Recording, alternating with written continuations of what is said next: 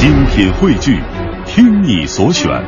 中国广播。radio.dot.cn，。各大应用市场均可下载。嗨，青春，小东的孤独星球，欢迎大家的如约守候。今天我们继续请到的是来自于《孤独星球旅行指南》的旅行作者，也是我们节目的老朋友李木泽，来请和大家先打个招呼。呃，听众朋友们，大家好，小东好。嗯，在上期的节目当中呢，和木泽聊到了有关于旅行到兰州的一些事儿。呃，我们上次啊耍了个小狡猾，卖了个小关子，提到了兰州的夜市。这也是为什么很多兰州当地生活的人说，早餐、午餐会吃面，晚上不吃面，就是跟夜市可能也有一些关系。对，呃，兰州这个夜市挺逗的，它呃，我们其实可能去台北去，就如果去台湾的话，去过台湾的夜市，嗯然后到北京呢。也有这种，它不叫夜市了，但是也有晚上吃饭聚集的地方，比如簋街啊、雍和宫一带。呃，兰州这个夜市，我第一次去呢，觉得特别的逗，因为我先是下午四五点钟去的时候呢，发现这个正宁路呢是一个特别普通的街道，它实际上是居民区夹的中间的这一个过道，很窄，其实非常窄，可能就是并排两辆车这么宽度吧。然后他就写着正宁路，我说这个我很难想象它晚上是是一个夜市。结果五六点的时候呢，就看摊贩陆陆续续的来了，然后呢，这个路就开始拦着不能过车了，然后就开始支起来各种这个这个小吃的摊子。到晚上的时候呢，是特别特别热闹的，因为它离这个市中心的这个西关十字也非常的近，两边呢，整个两排我大概看了一下，可能可能得有八十家到一百家，至少八十家肯定是有的这个这个这个摊位，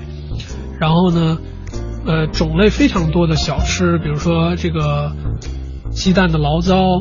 然后烤肉、烤鱼，然后土豆片儿，还有他们吃的一些羊杂，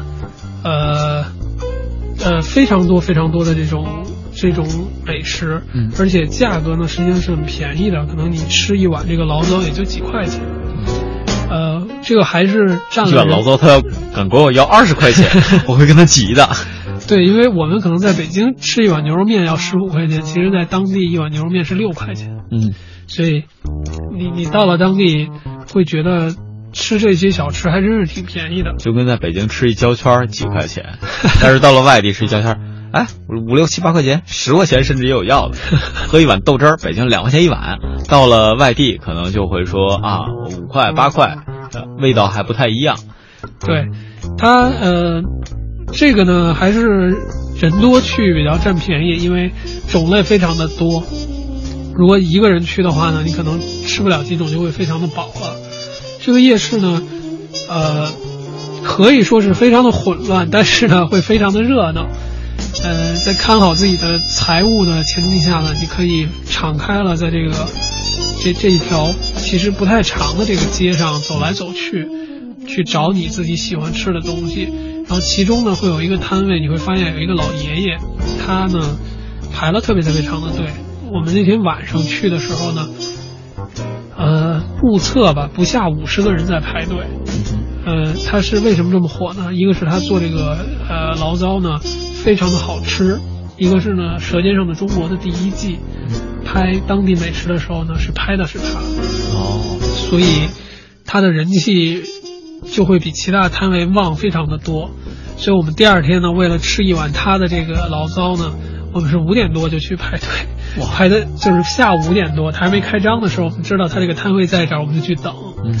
然后等到六点，它正式开张，然后是买的第一份儿，然后就尝了他的这个，然后就是很快就排起了很多的人了。然后他其实就是坐在街边吃，很有那种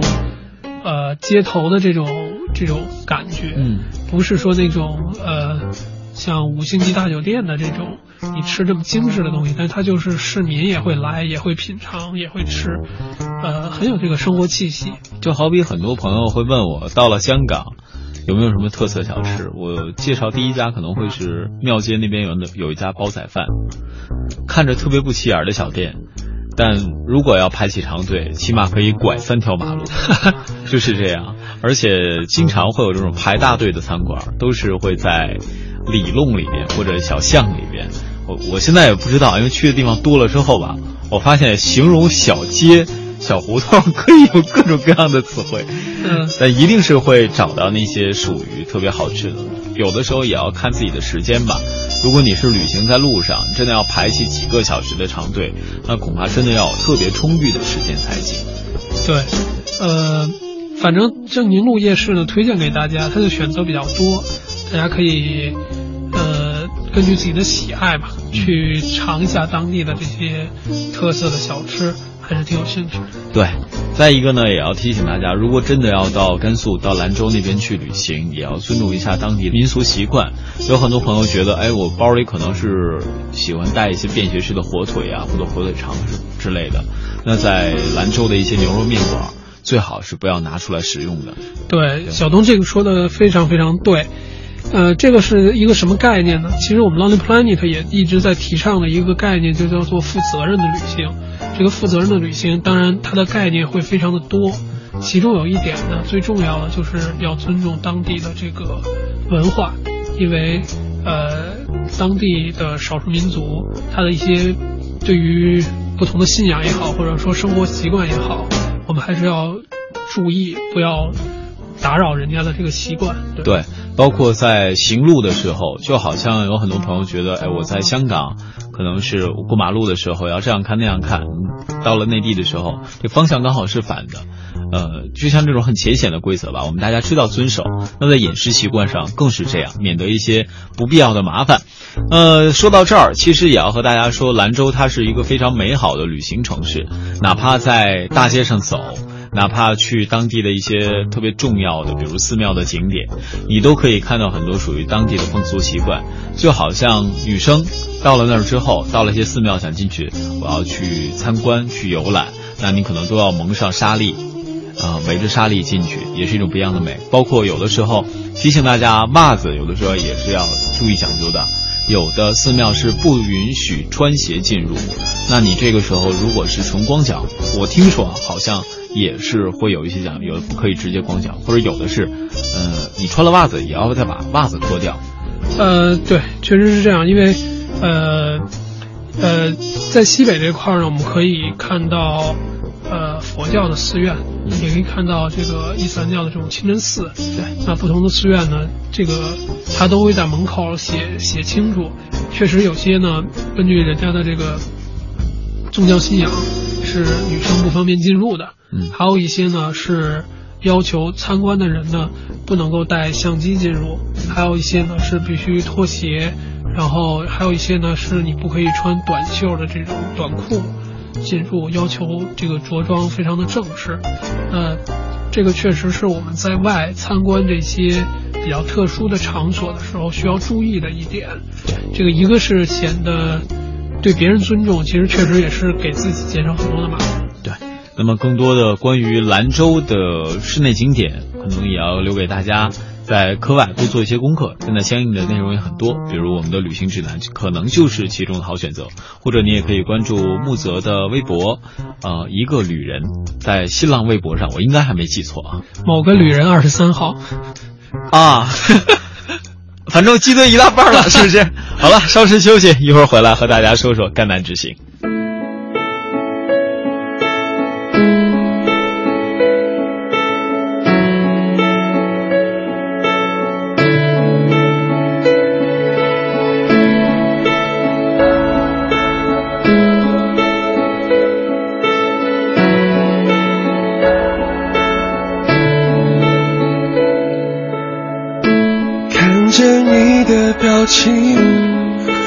像沉默中，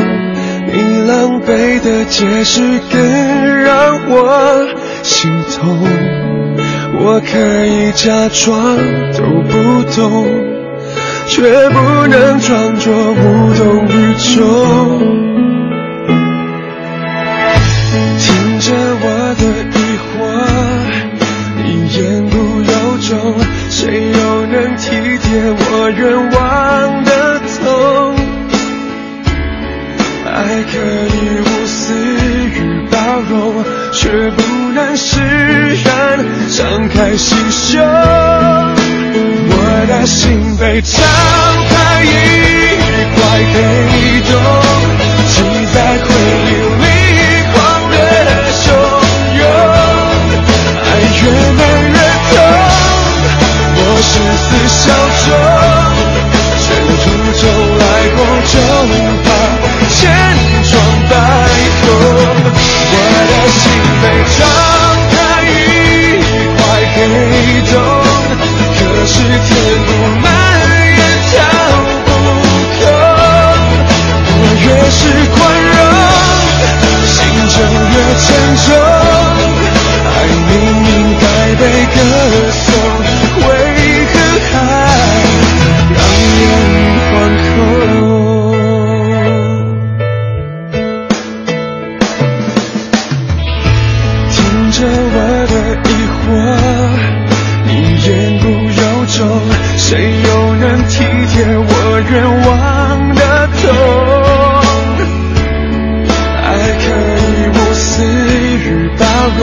却不能释然，张开心胸。我的心被敞开一块黑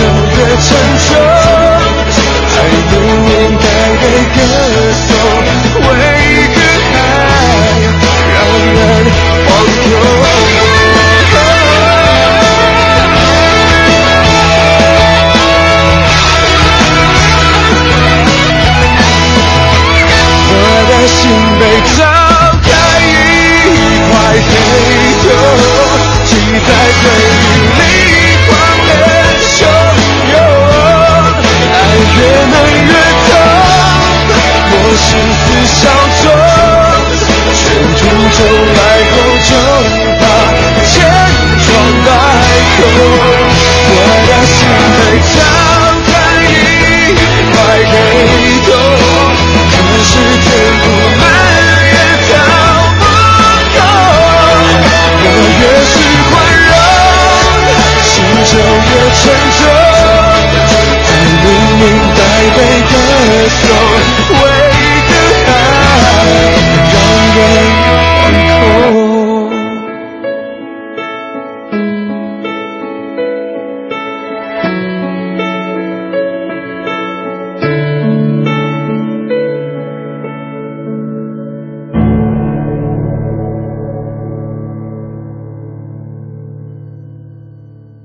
好，我是来自 Lonely Planet 旅行指南的作者李木泽，非常高兴能够来到小东的节目，跟大家分享我的旅途故事。支持嗨青春，支持小东，支持小东的孤独星球。各位，这里是嗨青春，想和我们进行互动吗？新浪微博 CNR 小东等待你哦。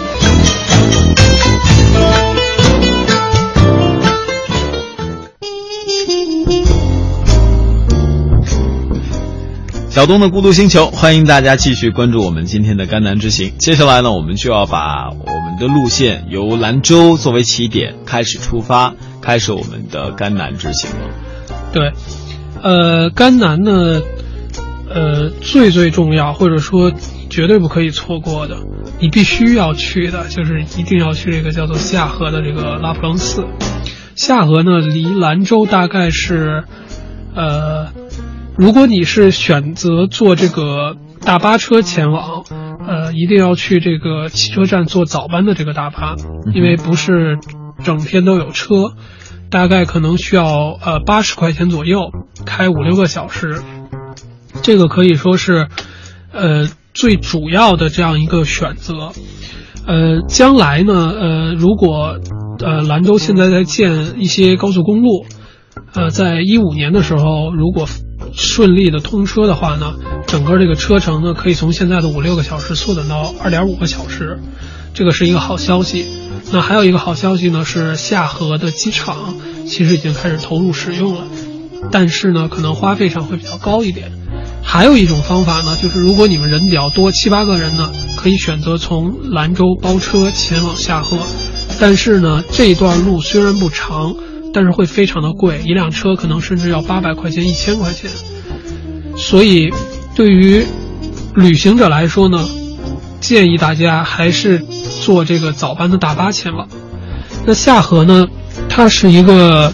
呃不大的小镇，它有一条主街。这条主街上呢，你可以看到各式各样的这种宾馆，呃，各式各样的这种餐厅，藏式的餐厅，然后四川餐馆，还有其他，呃，牛肉面馆等等。这条这个小镇呢，呃，其实可以说是跟这个拉普楞寺整个是一个共生的关系，就是因为有这个小镇的补给，拉普楞寺才逐渐的发展壮大。那也恰恰因为拉普楞寺的。声名远播，越来越多的旅行者来到这里，才有更多的客栈，更大的发展。它是这样一个关系。呃，拉普楞寺比较特殊的呢，呃，是你会发现它的地理位置非常的优越。呃，它是在两座山之间的一座山谷。如果你从空中看呢，这个形状呢，很像一个海螺的形状。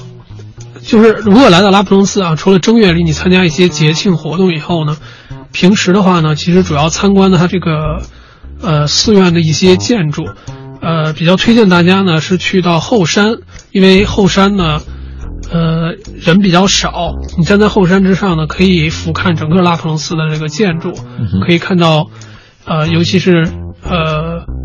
夕阳下山的时候，这个阳光打在它的这个建筑上是非常美的，以及它的建筑的颜色呢，有白色的墙壁、红色的墙壁、黄色的墙壁都是非常漂亮的。呃，在下河小镇呢。落脚是非常好的，在于说它周边有几个去处也可以推荐给大家。呃，一个是八角城，这个八角城虽然现在呢已经是很遗址的一个东西了，但是呢，呃，你还是可以看到它一个大概的轮廓。曾经这片土地被反复征战啊，不同的这种民族啊，不同的这个这个这个这群人在这里面。争斗的这个情况还是可以看到的，呃，下河不大，它是一个很好的补给的地方，而且呢，呃，最方便的在于说呢，可以选择一个叫做合成出租的这种方式，这个也是当地比较流行的，只要一块钱，你就可以在，就是你上任何的这个出租车，你只需要给他一块钱，他就可以在下河镇这个。比较小的这个范围内，带你去任何一个地方，这个是不用讲价的。为什么会这么便宜？呃，因为因为下河镇不大，嗯，呃，所以呢，它这条主街上呢，呃，往返的，因我不知道有没有这个所谓的这种小巴、中巴，我是没看到。因为我呢，包括我在当地看到的这些，呃，老百姓也好，修行者也好，大家都是乘坐。这个出租车是不用讲价的，你上去，你给他一块钱，你跟他说到哪儿，只要是在下河镇这个小范围内呢，他都会拉你去的，所以是非常非常方便的。那就代表出租车的起步价只有一块钱，呃，就是你，但是你要忍受的是和别人拼车，你也可以说我就是。我自己打你这辆出租车，你在那儿，然后请他给你计价。嗯，但是一般来讲呢，基本上就是你你拉开的出租车门里面有肯定有其他人，然后但是你只需要给他一块钱，你告诉他你要去哪儿，他把你送到了。所以即使是你住的地方，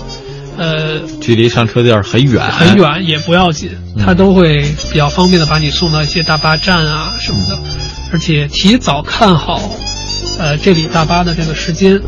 呃，因为如果你要是去周边的，比如说八角城，肯定要选择包车，这个往返的时间算下来可能需要半天的时间，呃，比较比较推荐吧，算是。然后呢，也可以去附近的这个草原骑马，也是一个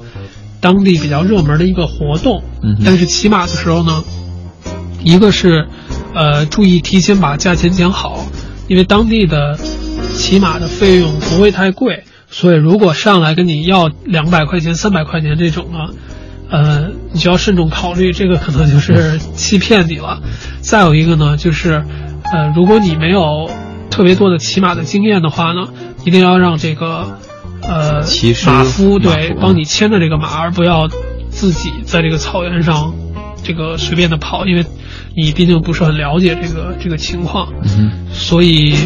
呃，主要的在下河可以做的这些事情，就是这些。嗯再有一个呢，如果你时间比较久的话呢，建议尝一下当地的这个藏餐。嗯。这个当地的藏餐厅呢是有几家的，具体的呢，大家可以上网查一下也好，或者看我们的这个《狼人盘指南》里面都给大家推荐了。呃，尝一尝当地的酥油茶，呃，口味呢一般呢有甜有咸，嗯。呃，可以都尝一下。然后藏餐呢也不会太贵，也有川菜馆儿，呃，整体呢你会觉得在下河待着会非常的舒服，嗯。因为各种设施非常的齐全，小超市啊什么的，是作为你深入到甘南，比如说你要马上要穿越甘加草原，去若尔盖草原，再往南走到朗木寺，一个很重要的一个补给的地方。嗯。那么先说到这儿，稍事休息，稍后和大家继续分享。让阳光照进来，我心房里那一片灰暗，那片海没有岸，我漂浮着，但是离不开。长呼吸，再缓慢，证明自己还存在。Keep breathing,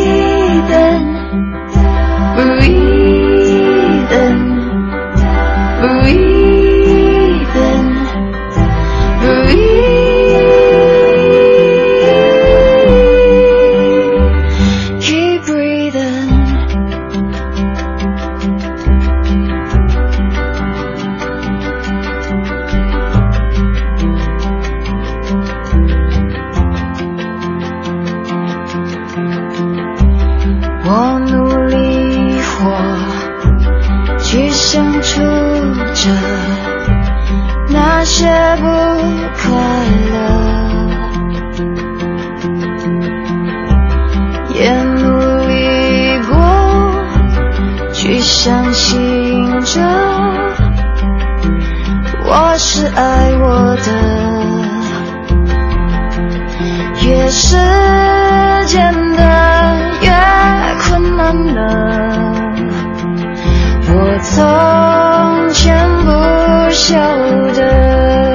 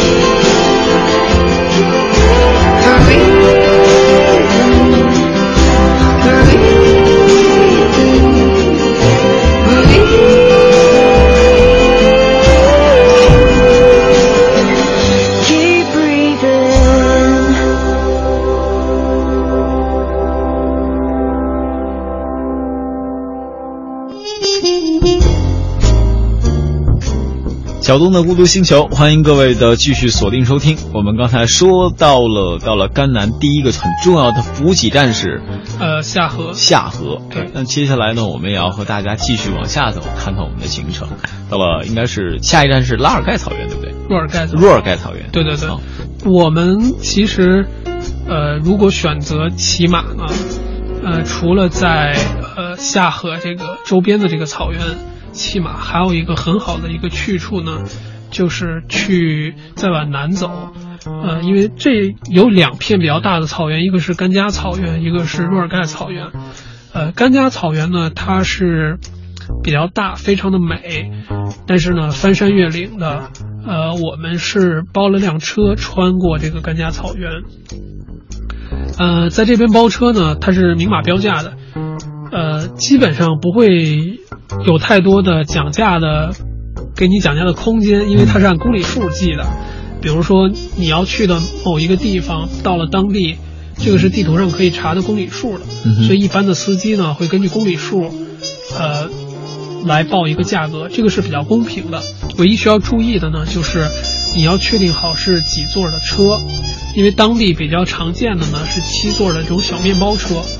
然后，如果你们人已经五六个了，大家又是大包小包的话，坐这种车呢就会非常的挤，所以最好是能够再多付一些钱，可能贵个一百块钱、两百块钱整体，去租一个商务一点的车。嗯这个好处在于说，甘加草原有一段儿是非常非常颠簸的，呃，路是平平路，并不是翻山越岭的时候，恰恰是这个在山与山之间的这段路会非常的颠簸，呃，所以会比较的难熬一点蹦嘚儿蹦嘚儿 蹦嘚儿嘚儿。对，但是但是风景确实是非常的漂亮，因为呃牛羊离你非常非常近，天空云彩离你非常非常近，还有当地的那些热情的这个当地人吧，跟你挥手也好，还有你们停车休息的时候会有小孩子过来，都是非常有趣的一个体验。但是如果你想，呃，骑马的话呢，呃，可以选择这个若尔盖草原，因为呃，建议呢是你到了当地，住到了这个当地的旅馆，呃，跟当地的旅馆联系问一下，就是如果我想骑马的话，呃，选择比较靠谱，或者说，呃，它的设备包括人员比较齐全的，不要图便宜。嗯，有呃，你可以体验，比如说我就想骑一个小时、两个小时这种是。，但是木泽，其实我有一个忽然间的想法。刚才我们聊这么久，但是这些包括骑马也好，包括一些所谓的沿途旅行也好，这可能是在任何一个草原都会出现。嗯嗯，呃，对于若尔盖草原来讲，首先它的名字，我觉得是吸引我到这里旅游的最重要的一个原因，就是为什么它叫一个若尔盖。这个这个可能是一个谜，这个大家在旅行之前可能是也可以啊，根据个人的兴趣去查阅一下。再有就是对于草原上来讲，不同的植物一定是吸引我去的很重要的原因。就好比说，我跟木泽聊过，我到青海湖附近，当时我在看那种漫山遍野的油菜花，我觉得那是吸引我的很重要的一个原因。包到前段时间我去云南的时候，我看到的是漫山遍野的薰衣草田，我就在那个草田边上久久的伫立着，我也不知道我在想什么。那个时间我的脑子好像就空白住了，然后就一直在看，一直在看。不过刚才木泽也提到，就是你每路过一个草原，这个都是我们旅行作者所要去做的、去体验的事情。他上一次是一行八个人去感受到那个旅行的快乐。那这个旅行的过程当中，一个是车很重要，再有一个就是什么人和你一起旅行，这个也是最重要的，对吧？呃，对，因为呃，确实是这样，就是呃，你跟跟不同的人去旅行，那个那个体验是很不一样的，因为你会发现有些人是那种景点狂，他就是当地刷存在感的对对对，那种当地旅行社推荐的，我们有五个景点，他是每一个都要去的，他可能不是那么注重我真正在在这个地方我看到了什么。或者说我体验到了什么，是不是快乐，是不是我自己真的喜欢？他是这这个这个是一类旅行的人，还有一类呢，其实我是比较偏向后一类的，就是，呃，除了我非常想去以及特别重要的地方，我一定要去。看一下。其实对于剩下的呢，我其实抱着一种体验的心态，就是比如说，就像小东你刚才提到，如果我是在云南看到这么大片薰衣草田，我可能愿意一坐坐一下午。它可能也没什么景点儿，你也很难描绘说确实你自己在想什么，但是你就觉得很舒服，看到这样的一个美好的这样一个风景。就是在甘南，你也经常会有这样的时刻。我当时就是站着，突然间我就不动了，我边上的我朋友就推推我，哎，干嘛呢？我说别闹，忙着呢。他说你忙什么？我说我就愿意站一会儿。对我，我很难，我很能体会这种心情，是因为，呃。就是在甘南的那种那种风情，像我们刚才提到的那种辽阔，牛羊满山，然后白云、蓝色的天空，是特别特别容易，就是你特别容易找到，呃，生命特别美好的一面。虽然这么说很矫情，但是呢，我觉得确实是这样。呃，如果你在北京连续一周的雾霾，你天天走在国贸、走在三环上这些高楼大厦之间。我觉得，我我觉得现在现在是有时候天儿不好，但是雾霾天只要你心里有阳光，还是得戴口罩。好吧，听首歌，稍微休息一下。小东的孤独星球，稍后回来。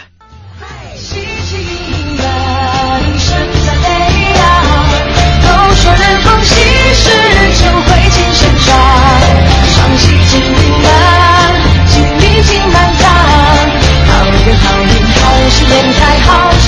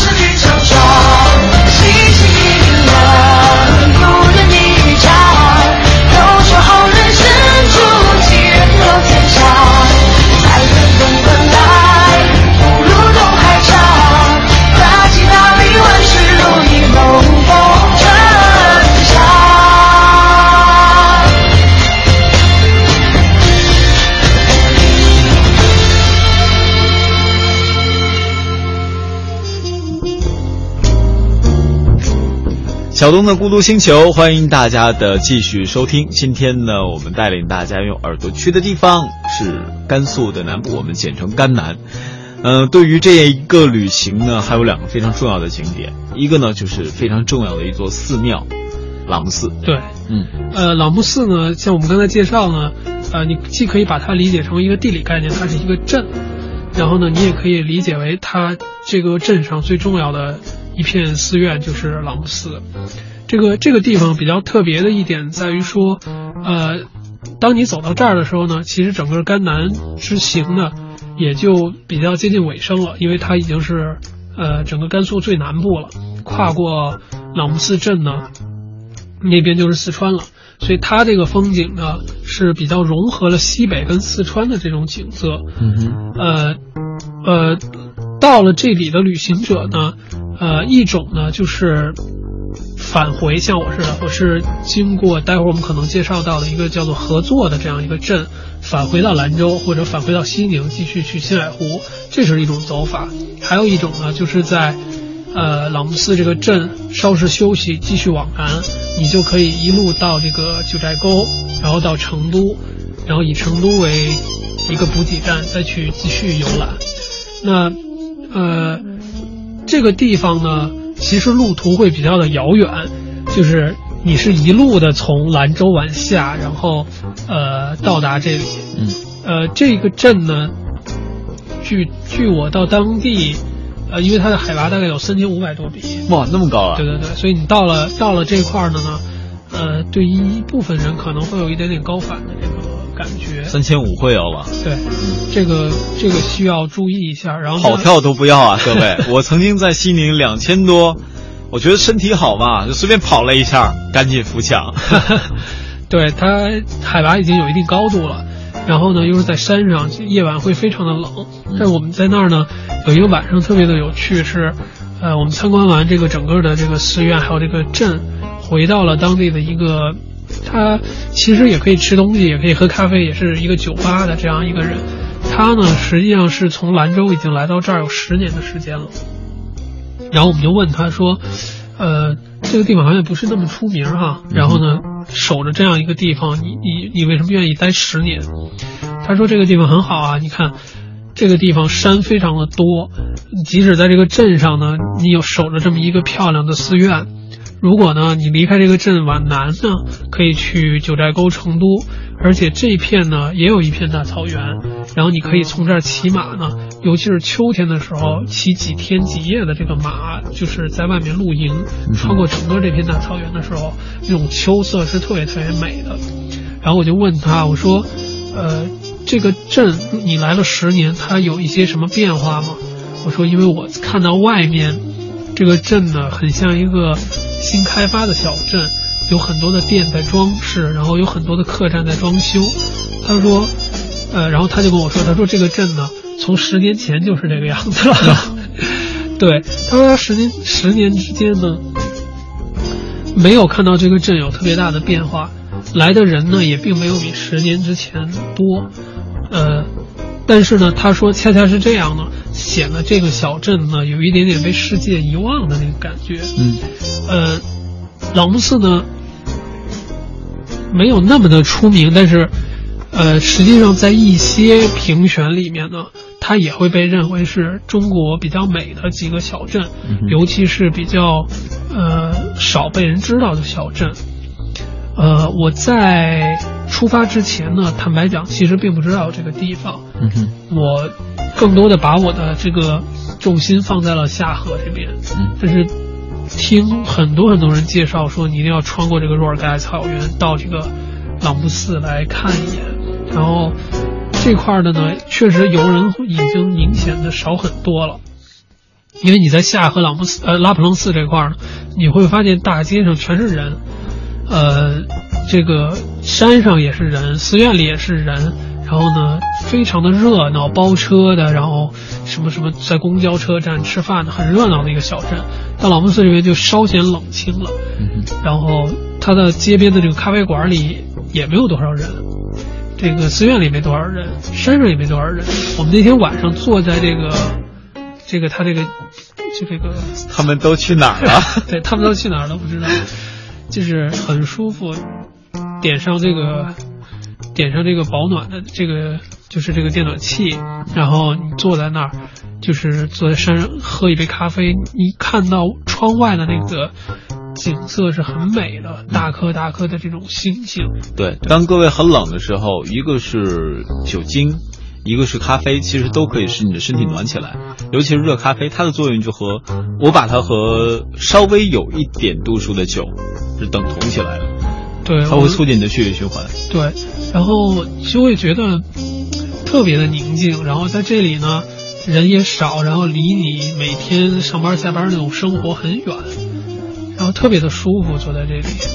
我们，所以我们在这个这块儿呢，可以说没有看太多的景点，但是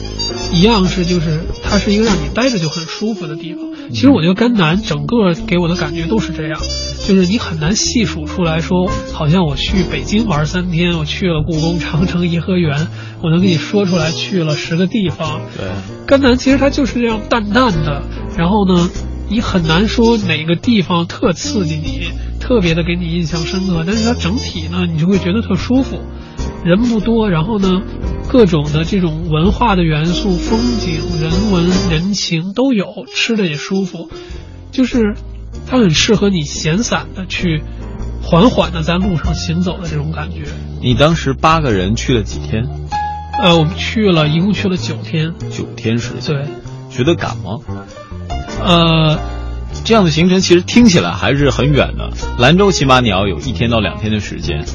然后到了第一个第一个补给点叫什么？下河，第一个补给点就是啊，就就又回到下河，嗯。啊，就是到了第一个补给点下河，然后中间还要路过拉普楞寺，嗯，然后还要盖草原。若尔盖草原。到朗木寺，再到朗木寺。这其实这条路程这么看来，还真的是有一段距离，哪怕你坐车，嗯。车程都要一天多两天。对，嗯，北京如果是从北京出发兰州啊，其实你经常能买到那种五百多块钱的机票，嗯哼很多的时候是很便宜的。嗯然后如果你们人多包车呢，其实不太贵。呃，时间上来讲呢，兰州到下河这个可能就要花你大半天的时间，下河呢到朗木寺可能又要花大半天，接近一天的时间。呃，所以除去在路上的这些时间呢，呃，剩下的时间你是可以在这些小镇里待着的。嗯哼，基本上建议大家呢，呃，这呃不要低于七天，嗯因为如果你再缩短你的行程，其实你疯狂的开车，疯狂的在路上，四天也能折回兰州。其实，嗯但是你就可能更多的时间就是在路上坐车了，你没有办法真正的在这个一个小镇里闲散的逛一逛，然后呃随便喝喝东西，看看风景，就是那个闲适的心情可能就会少一些，就会更更匆忙一点。嗯，那你们当时这八个人都是旅行作者吗？呃，不是，就是普通的朋友。就是普通的。对，所以甘南其实是一条很舒服、完全没有任何挑战的线路，除了到呃朗木寺这块儿，就是可能个别的人会有一点点高反的这个情况，剩下它的海拔呀，然后吃住啊都没有任何问题。三千多其实还好，如果上到四千，各位就真的要小心了。对对，对，它其实旅从旅行难度来讲，它是呃比较初级的一个一个地方，适合就是你旅行经验不是那么多的人。它其实比那边的河西走廊丝绸之路，比去西藏要简单非常的多。所以今天这样一期节目，我觉得我们也是把木泽请到这儿来和大家分享的，不是在作为一个作者的角度，而就是一个旅行归来之后，我看到了什么，我感受到了什么，我害怕什么，然后规避大家，呃，告诉大家有可能规避什么，就是这样的一种分享。对，我觉得甘南呢，他现在，呃，不是特别的热门。其实我觉得它在未来的五到十年也不会变得非常的热门，因为恰恰像我刚才说的，它并没有一个，比如说提起西藏，你知道布达拉宫、大昭寺、小昭寺；你提起北京，它有天安门、故宫。它其实甘南，呃，真正那种如雷贯耳的这种东西呢，并没有太多。但是呢，反倒是这种宁静、这种平淡，是一个很难得的体验。呃，即使是夏天，我们是最旺季的时候去，碰到的人都不太多。嗯，所以它是一个推荐给大家，嗯、不太难，但是又很舒服，而且呢，呃，人不多的一条线路。嗯呃，相信如果你是很喜欢看那种大自然的风光，然后又对西北的这种文化很感兴趣的话呢，推荐大家有机会去甘南多走一走。时间的关系，非常感谢木泽和大家分享了这么多，我们下期节目再会喽。